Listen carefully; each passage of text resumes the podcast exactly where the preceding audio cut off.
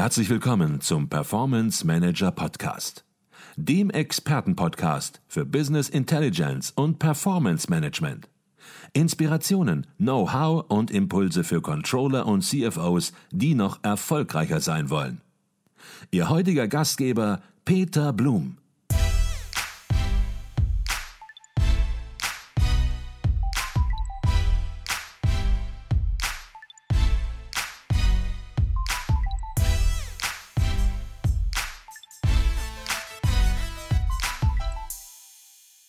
Herzlich willkommen im Performance Manager Podcast. Mein Name ist Peter Blum.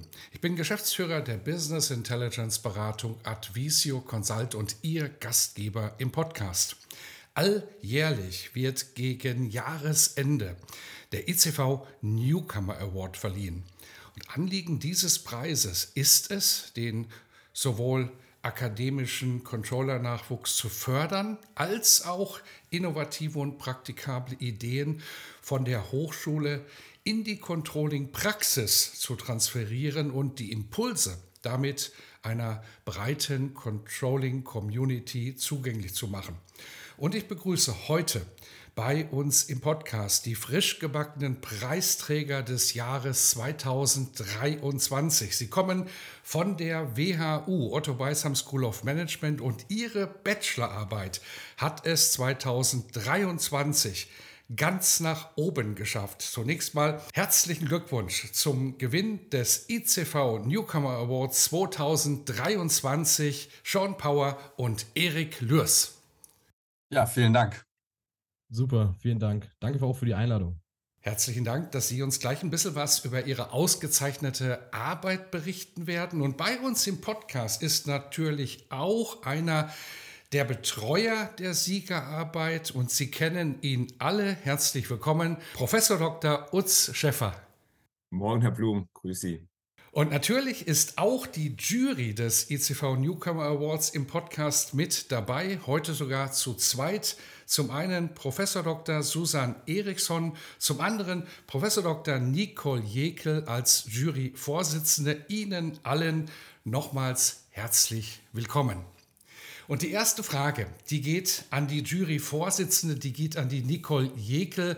Nicole, der Anspruch der Jury ist es beim ICV Newcomer Award sowohl Controlling Innovation als auch klassische Controlling-Themen in der Anwendung auszuzeichnen. Und da bekommt ihr mit Sicherheit ganz unterschiedliche Arbeiten mit ganz unterschiedlichen Ansätzen und die müssen miteinander verglichen werden. Nach welchen Beurteilungskriterien arbeitet die Jury? Ja, es ist auch tatsächlich wirklich jedes Jahr immer wieder sehr, sehr schwer, die besten Bachelor-Masterarbeiten einzureichen, denn alle Arbeiten haben uns wirklich beeindruckt.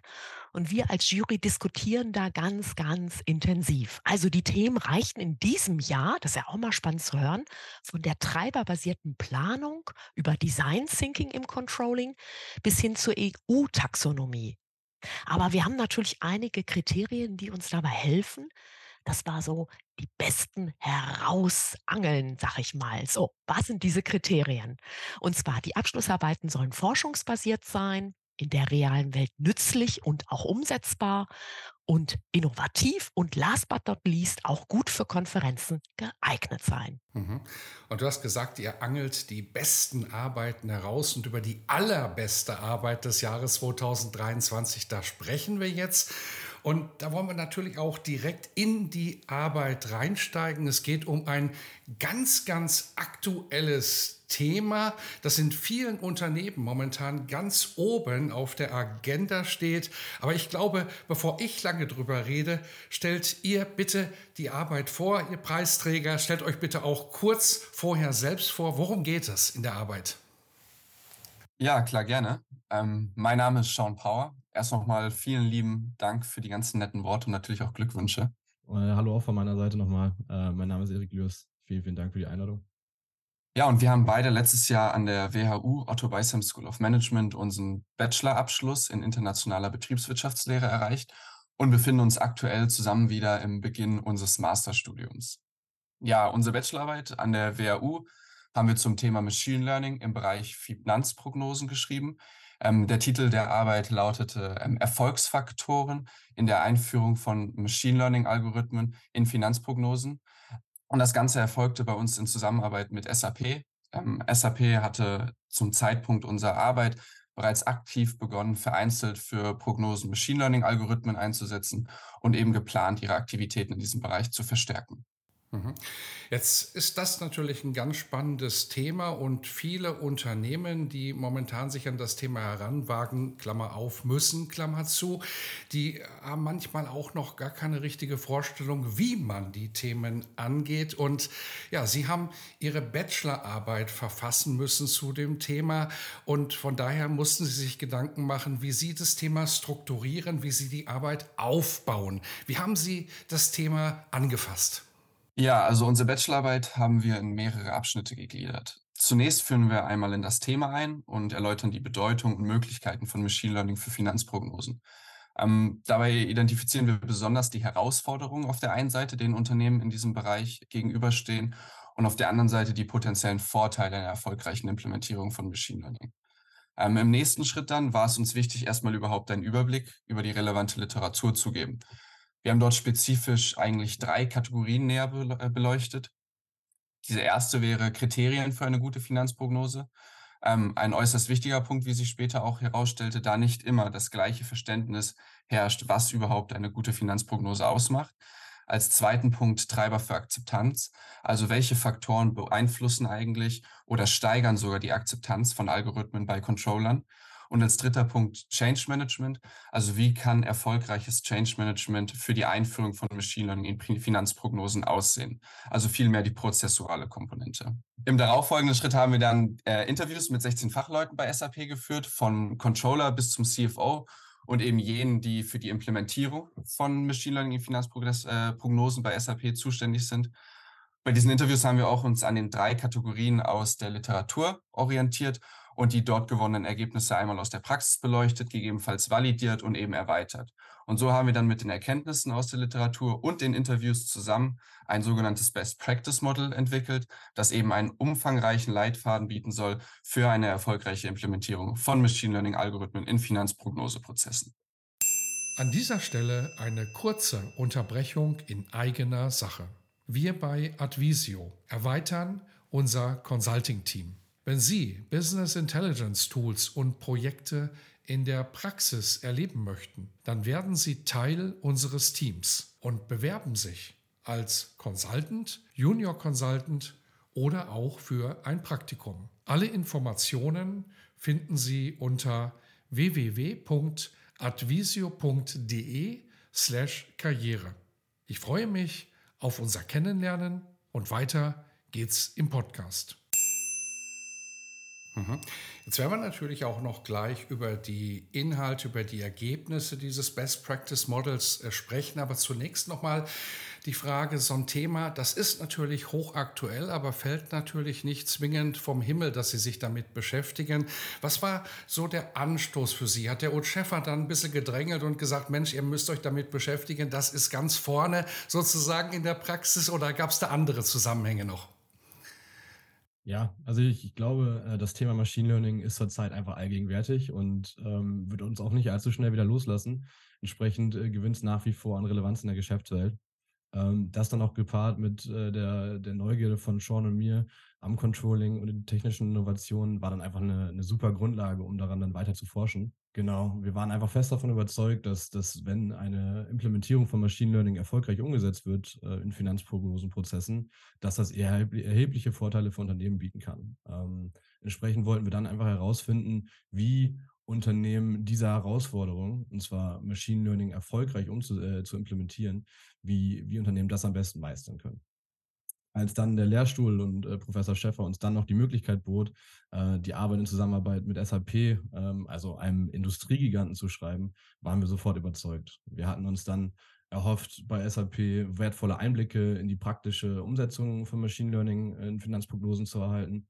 Und genau das haben wir auch bekommen. Ähm, und genau deswegen konnten wir dann unsere Bachelorarbeit und unser Best Practice Modell möglichst äh, praxisnah entwickeln.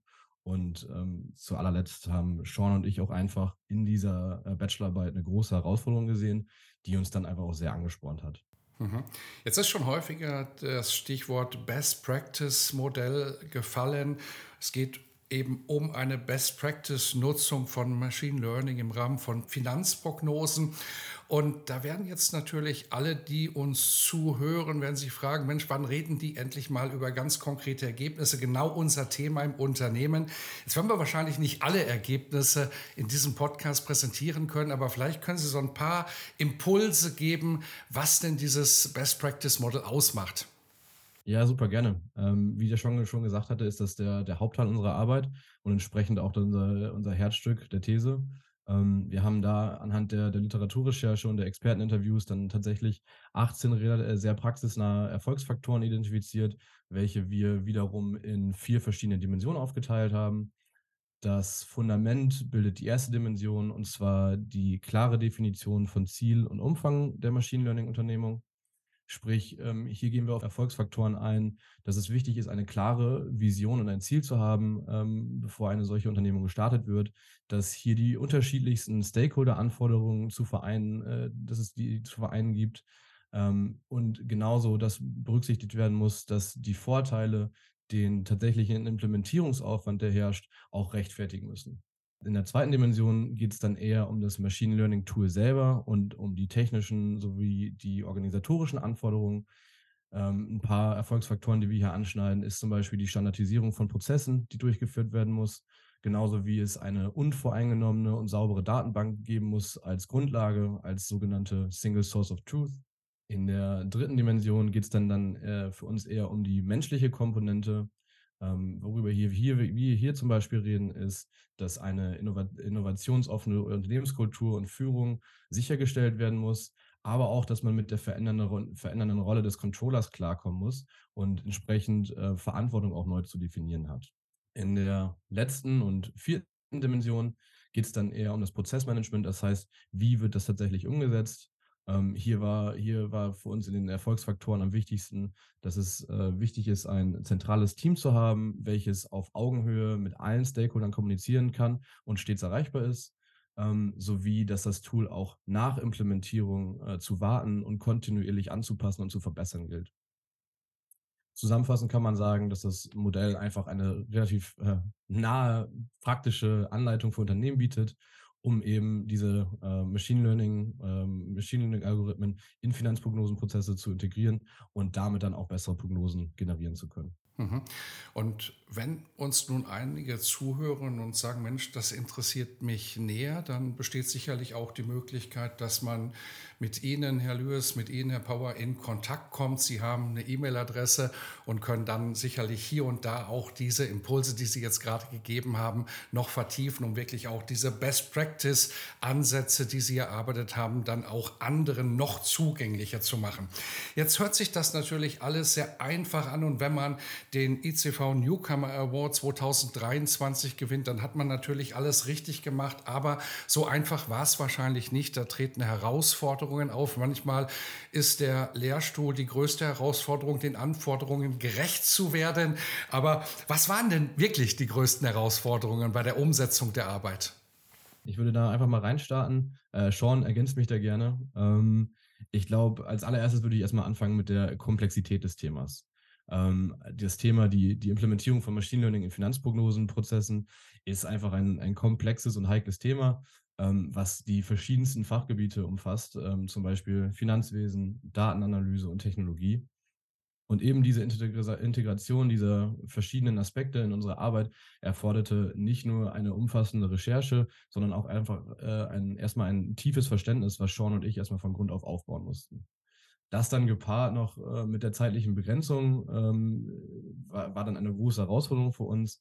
Die, die Bachelorarbeit war zeitlich begrenzt und die umfangreiche Forschung, Datensammlung, Interviewdurchführung und Modellentwicklung erforderte nun mal einfach eine Menge Zeit und entsprechend dann auch eine, eine effiziente Zeitplanung äh, von Sean und mir.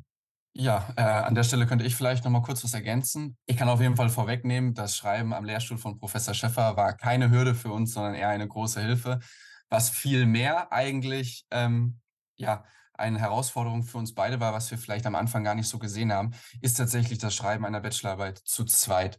Ähm, so spannend es am, am Anfang auch klingt und klingen mag, eben sich gemeinsam die Arbeit zu teilen und gemeinsam Zeit zu verbringen, ähm, so herausfordernd kann das tatsächlich auch sein. Es bringt nämlich weitere Abstimmungsarbeit.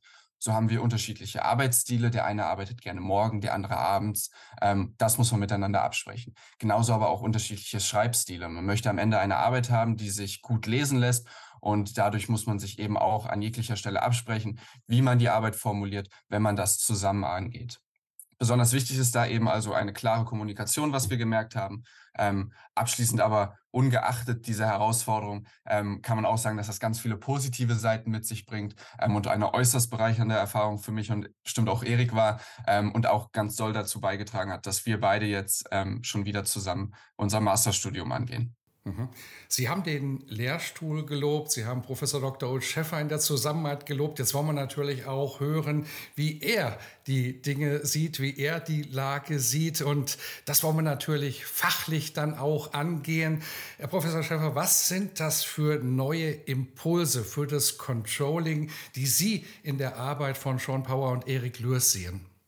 Ich glaube, die zentrale Botschaft ist doch, geht an dieses Thema Machine Learning, Predictive Analytics breit ran, liebe Unternehmen. Und nicht nur im Sinne des schlauen Spruchs in der Sonntagsansprache, sondern eben mit Hilfe eines ganz konkreten, relativ gut greifbaren Frameworks. Und das ist schon wichtig, weil ich beobachte jetzt ja dieses Thema Predictive Analytics, Machine Learning, Automatisierung des Forecasts seit, naja, wie lange sind wir dabei mit dem Thema? Acht Jahre, vielleicht neun Jahre ich beobachte schon regelmäßig, wie Unternehmen eigentlich in vielen Fällen viel zu eng an das Thema rangehen. Da redet man drüber, dass der Forecast genauer wird. Man redet über Technologie, klingt ja so super toll, Machine Learning. Ähm, und in vielen, vielen Fällen glaube ich, dass man viel zu wenig drüber diskutiert, Mensch, was wollen wir denn eigentlich mit dem Forecast? Welche Qualitätskriterien sind uns denn eigentlich wichtig? Im Zweifel eben nicht nur Accuracy und Genauigkeit, sondern auch Effizienz, Akzeptanz, Timeliness, wie das so schön auf Englisch heißt, Entscheidungsbezug und, und, und. Und bei Akzeptanz sind wir auch schon wieder bei People, was ja eine der vier Dimensionen der beiden ist. Ähm, wenn ich die Akzeptanz im Controlling und auch im Management für diesen Predictive Forecast nicht habe, dann kann der genau sein, wie er will. Na, da kann der, der Software-Provider, der da unterstützt, ähm, renommiert sein, wie er will. Es wird nicht fliegen. Und wenn ich dann meine Prozesse nicht verändere, nicht, nicht die Entscheidungskultur äh, auf Basis des neuen Forecasts irgendwie auch ja wirklich verändere, ist wahrscheinlich der Impact relativ limitiert. Na, also das, das, das Bewusstsein bilden und gleichzeitig auch dass die konkrete Handreichung in Form des Frameworks geben. Ich glaube, das ist für eine Bachelorarbeit man muss es ja nochmal ganz deutlich sagen, ne? die Jungs waren drei Jahre im Studium, das ist nun wirklich nicht viel. Ne? Äh, für eine Bachelorarbeit äh, schon extrem beeindruckend gelungen. Jetzt haben wir natürlich eine ganze Masse Themen schon erlebt, Herr Professor Schäffer, die sich im Nachhinein als Buzzwords entzaubert haben, wo nichts mehr von übrig geblieben ist. Das kann man aber beim Thema automatisierten Forecasting definitiv nicht sagen. Das ist schon heute ziemlich sicher. Das ist ein Thema, was spätestens auch ja seit äh, 2020 bei vielen Augenöffnern Momente ausgelöst hat, die sich mit dem Thema befasst haben. Warum sind Machine Learning-Algorithmen bei Finanzforecasts heute für alle Unternehmen, muss man eigentlich sagen, so wichtig geworden? Ich glaube, es sind zwei wesentliche Gründe. Der zweite ist vielleicht fast noch wichtiger als der erste.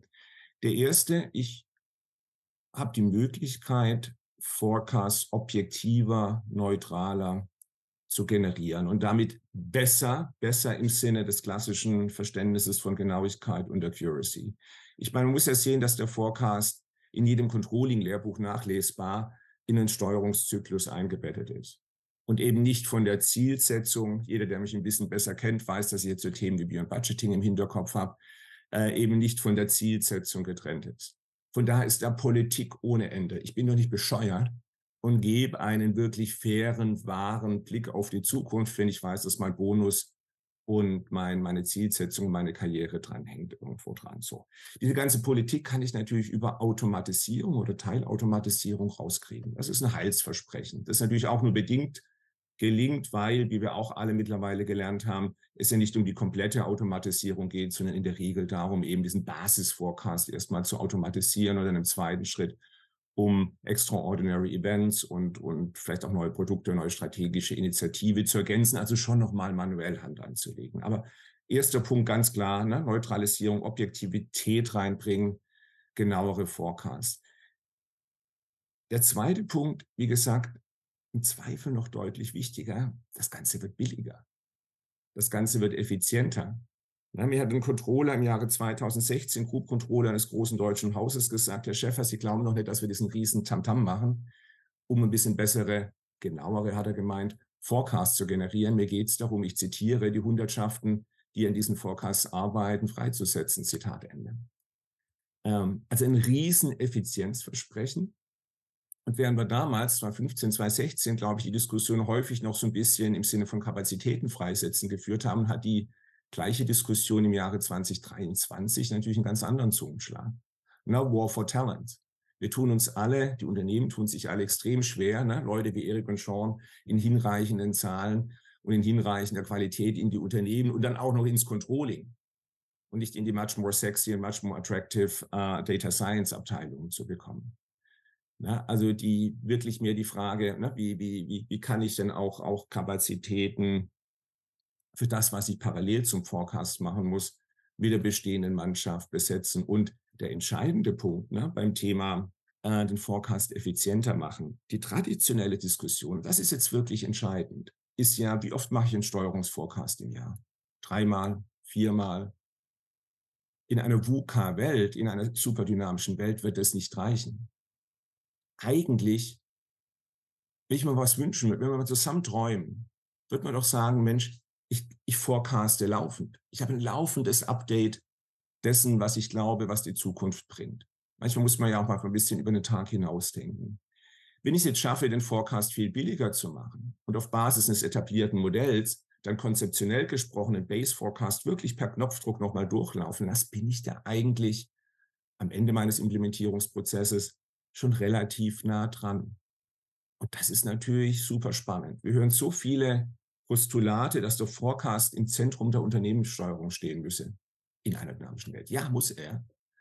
Aber damit es funktioniert, muss er eben effizient sein, sonst ist er mit völliger Überarbeitung des Controlling-Teams und völlig unverhältnismäßigen Kosten verbunden.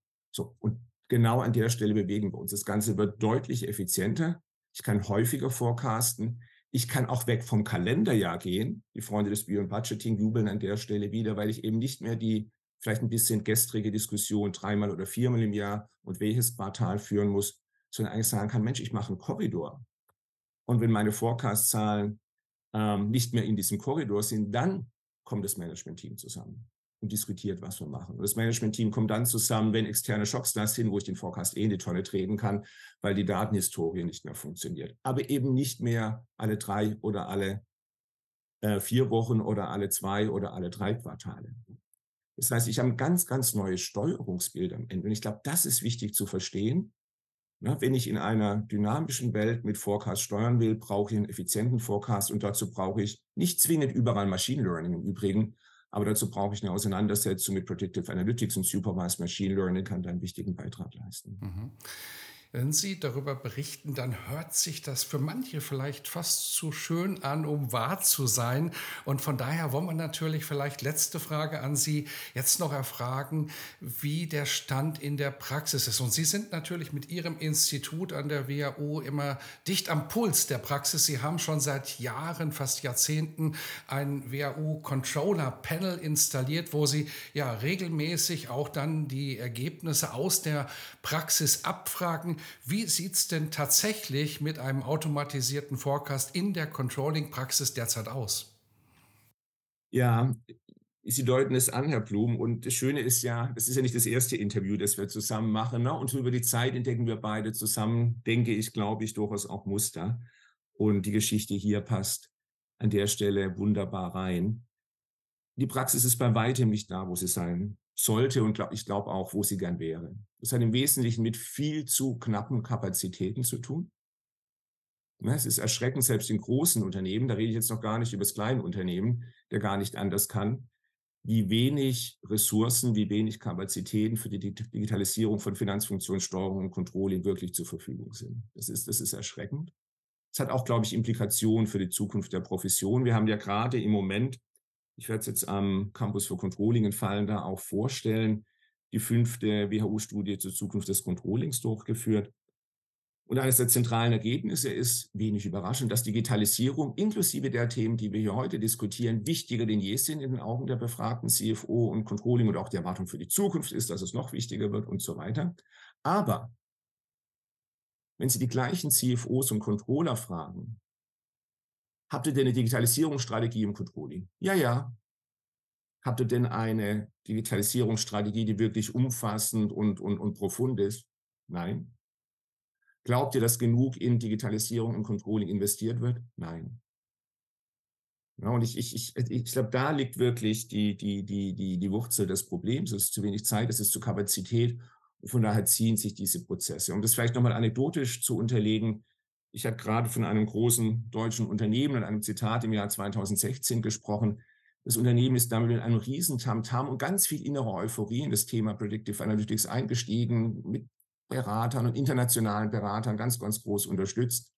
Die sind natürlich heute noch dran. Und die sind auch heute noch bei weitem nicht da, wo sie eigentlich sein wollten. Und Sie erinnern sich ja, Blum, ne? wir haben beim letzten ICV Controlling Excellence Award einen der drei Nominierten, äh, eine der drei Top-Plätze an, an Unternehmen und eine Lösung gegeben, die relativ pragmatisch ne, für kleinere mittelständische Unternehmen versucht hat, einen Weg zu bahnen, ohne Sahnehäubchen vielleicht und ohne die letzte technische Finesse. Aber darum ging es gar nicht, sondern darum eben einen pragmatischen Weg bei beschränkten Ressourcen zu liefern. Also a long way to go. Heißt es deshalb, dass das Thema nicht wichtig ist? Wenn Sie mich fragen, nein. Wäre es in meinen Augen ein Fehlschluss zu sagen, ich warte mal zehn Jahre ab und habe ja eh noch Zeit und gucke dann verheerend. Ich glaube, Unternehmen müssen da heute reingehen, um einfach die Lernkurve zu kriegen. Und ich kann mich dann nur wiederholen, auch für Leute wie Erik und Sean, auch für das junge Talent attraktiv zu bleiben. Es kann einfach nicht sein, dass die analytisch Begabten, quantitativ denkenden, äh, äh, smarten junge Leute, die, die solche Dinge auch attraktiv und sexy finden, in irgendwelche anderen Bereiche gehen und Controlling dann in 15 Jahren noch mit Excel rumwirbelt. Das wird nicht funktionieren. Mhm. Sie haben es klar gesagt, das Thema wird uns definitiv noch länger beschäftigen, bis wirklich auch der Nutzen ja im Unternehmen daraus gezogen wird und er muss gezogen werden, weil ohne ja automatisierte Forecasts wird in Zukunft wahrscheinlich es gar nicht mehr funktionieren. Sie haben es ausführlich dargelegt. Jetzt wollen wir natürlich noch die Jury noch mal hören. Frau Erissen, Sie haben die Arbeiten gelesen, Sie haben diese Arbeit gelesen und bei dieser Arbeit haben Sie dann gesagt, Mensch, das ist die Arbeit, die ganz oben stehen muss. Warum es inhaltlich ein Top-Thema ist, hat der Otscheffer gerade schon sehr ausführlich erläutert. Was gab bei Ihnen, was gab in der Jury den Anstoß, dann entsprechend diesen ersten Platz an den Herrn Lürs und den Herrn Power zu vergeben?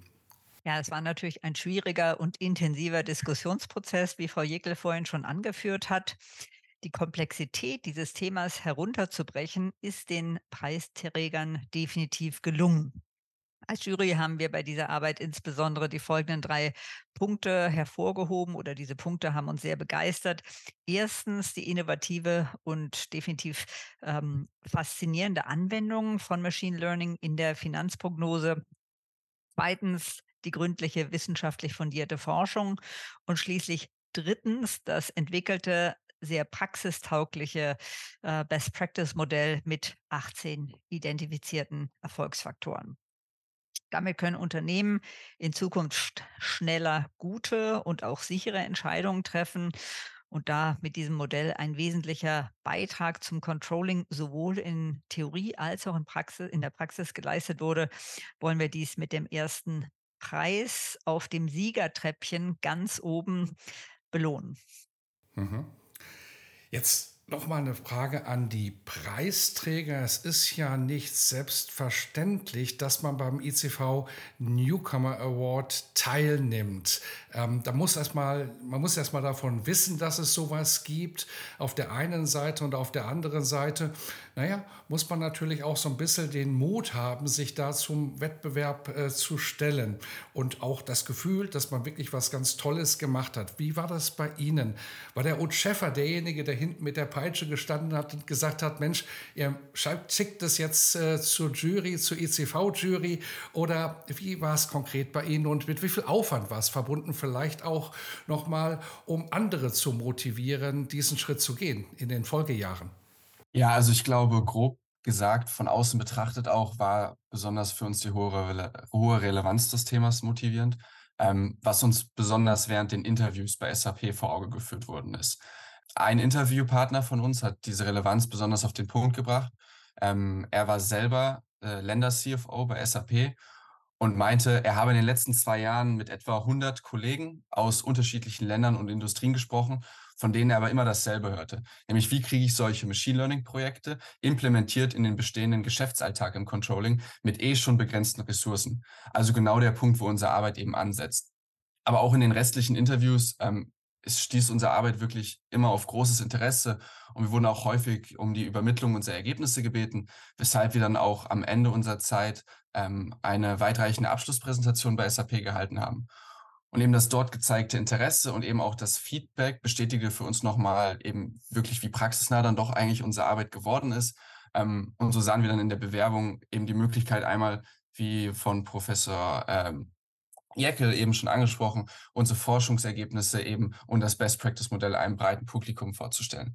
Weshalb wir uns schlussendlich dann eben auch mit der Unterstützung des Lehrstuhls von Professor Schäffer für den Award ähm, beworben haben.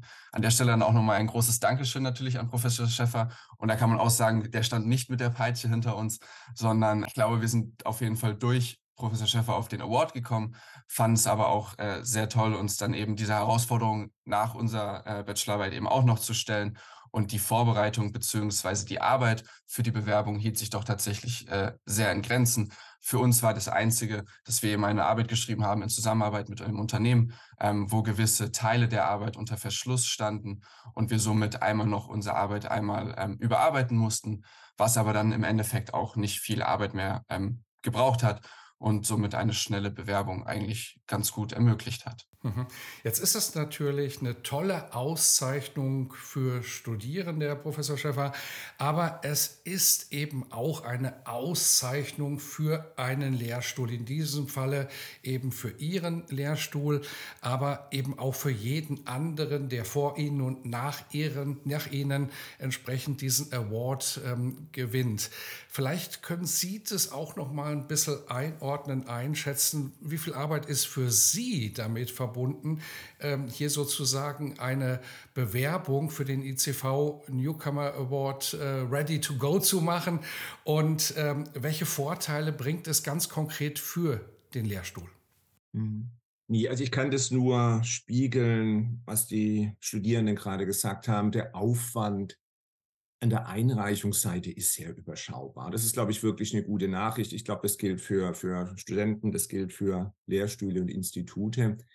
Das einzige Thema, auch da kann ich nur wiederholen, ist an der Schnittstelle Unternehmen für Arbeiten, die in enger Zusammenarbeit mit Unternehmen entstanden sind, sicherzustellen, dass das für die Unternehmen auch okay ist. Ne? Das sind Unternehmen, gerade große Unternehmen, heute ja auch juristisch vielfach eingebunden mit NDAs und allen möglichen Anforderungen und wollen sich natürlich auch absichern.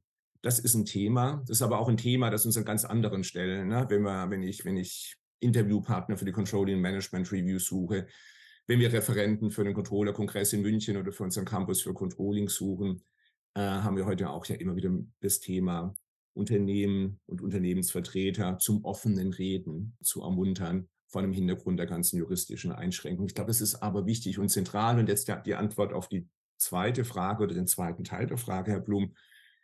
Impact. Ich meine, ich könnte jetzt ein bisschen was erzählen, wie toll das für Lehrstuhl und Institut ist. Ja, ist es. Und ich bin stolz und wir freuen uns. Wow, cool. Ausrufezeichen, Pause. Aber das viel Wichtigere ist doch, wir sind Betriebswirtschaftslehre. Per Definition eine angewandte Wissenschaft. Und ich glaube, was wir alle beobachten, ist, dass tendenziell die Kluft zwischen Ivory Tower Research, und die ist wichtig, ne, weil sie eben qualitativ hochwertig ist und auch Legitimation verschafft, und den Themen in der Praxis die letzten 10, 20 Jahre viel, viel größer geworden ist. Und wir müssen diese Brücken bauen. Und für mich ist der Newcomer Award, also letztlich die Brücke zwischen Abschlussarbeiten und Controlling-Praxis ein kleiner, ein wichtiger Baustein, so eine Brücke zu bauen. Und wenn es dann noch so eine schöne Arbeit ist, die wirklich auch ein greifbares Tool, ein greifbares Framework, äh, das wirklich praxisorientiert geschrieben ist. Und praxisorientiert klingt für viele Kollegen in der Wissenschaft ja häufig so ein bisschen wie ein Synonym oder die kleine Schwester von flach äh, äh, und oberflächlich. Nein, ist es definitiv nicht. Ne? Also eben genau das, das Tiefe, das Fundierte, aber dann eben das Zugespitzte, das auf den Punkt bringen. Ich sage immer, wer es wirklich verstanden hat, kann es auch knackig formulieren. Ne? Ähm, ich glaube, das ist hier gelungen. Also von daher Impact, Impact, Impact und der Versuch, die Dinge dann eben auch wertstiftend in die Praxis zu tragen, ist, glaube ich, das wirklich Entscheidende hier. Mhm. Und was wir noch gar nicht gesagt haben, der Preis ist auch mit einem kleinen Preisgeld durchaus verbunden. Von Haufe wird dieses Preisgeld bereitgestellt, 4000 Euro, die sozusagen an die Gewinner gehen. Jetzt wollen wir gar nicht wissen, was ihr mit dem Preisgeld macht, aber mit 4000 Euro kann man schon einiges äh, anfangen und ja, eine große Party kann man auf jeden Fall äh, damit feiern. Die letzte Frage, die geht nochmal an die Juryvorsitzende, an die Nicole Jekel. Und das ist eine besondere Frage, die wir auch wahrscheinlich nur einmal dir stellen werden. Du hast jetzt seit Jahren den Vorsitz gehabt beim ICV Newcomer Award, aber es wird im nächsten Jahr, ab dem nächsten Jahr schon Veränderungen in der Jury geben. Und vielleicht magst du dazu, kannst du dazu schon ein bisschen etwas sagen. Ja, in der Tat gibt es im nächsten Jahr sogar zwei Wechsel. Also einmal ähm, im ICV Newcomer Award wird Professor Dr. Susanne Erichsen, die wir ja gerade auch gehört haben, ihren Platz weitergeben und zwar an Sabine Albrecht, eine Konzerncontrollerin bei Altana. Und dann gibt es noch einen zweiten Wechsel, denn im nächsten Jahr mache ich das zum neunten Mal. Also habe ich den Juryvorsitz inne. Und ich habe immer gesagt, Nicole, wenn da eine 10 kommt, also wenn du zweistellig wirst, dann ist Zeit, es weiterzugeben. So, und da habe ich im nächsten Jahr Christoph Binder gefunden, der Professor an der Hochschule Reutling ist und wir werden das im nächsten Jahr gemeinsam machen, also mein neuntes Jahr und dann werde ich mich da ausklinken. Aber das ist in wunderbaren Händen, weil das ja auch ein Lieblingsthema von mir ist der ICV Newcomer Award. Mhm.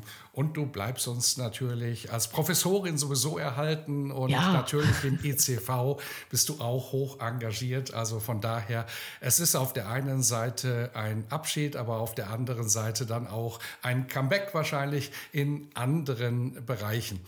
An der Stelle dann auch noch mal an alle, muss man fast sagen, die sich für den ICV Newcomer Award engagieren. Und das sind ja alle Beteiligten hier im Podcast. Nochmal ein herzliches Dankeschön. Und natürlich, last but not least, herzlichen Glückwunsch nochmal zu dieser tollen Auszeichnung, Erik Lewis und Sean Power. Vielen Dank. Danke für die Einladung.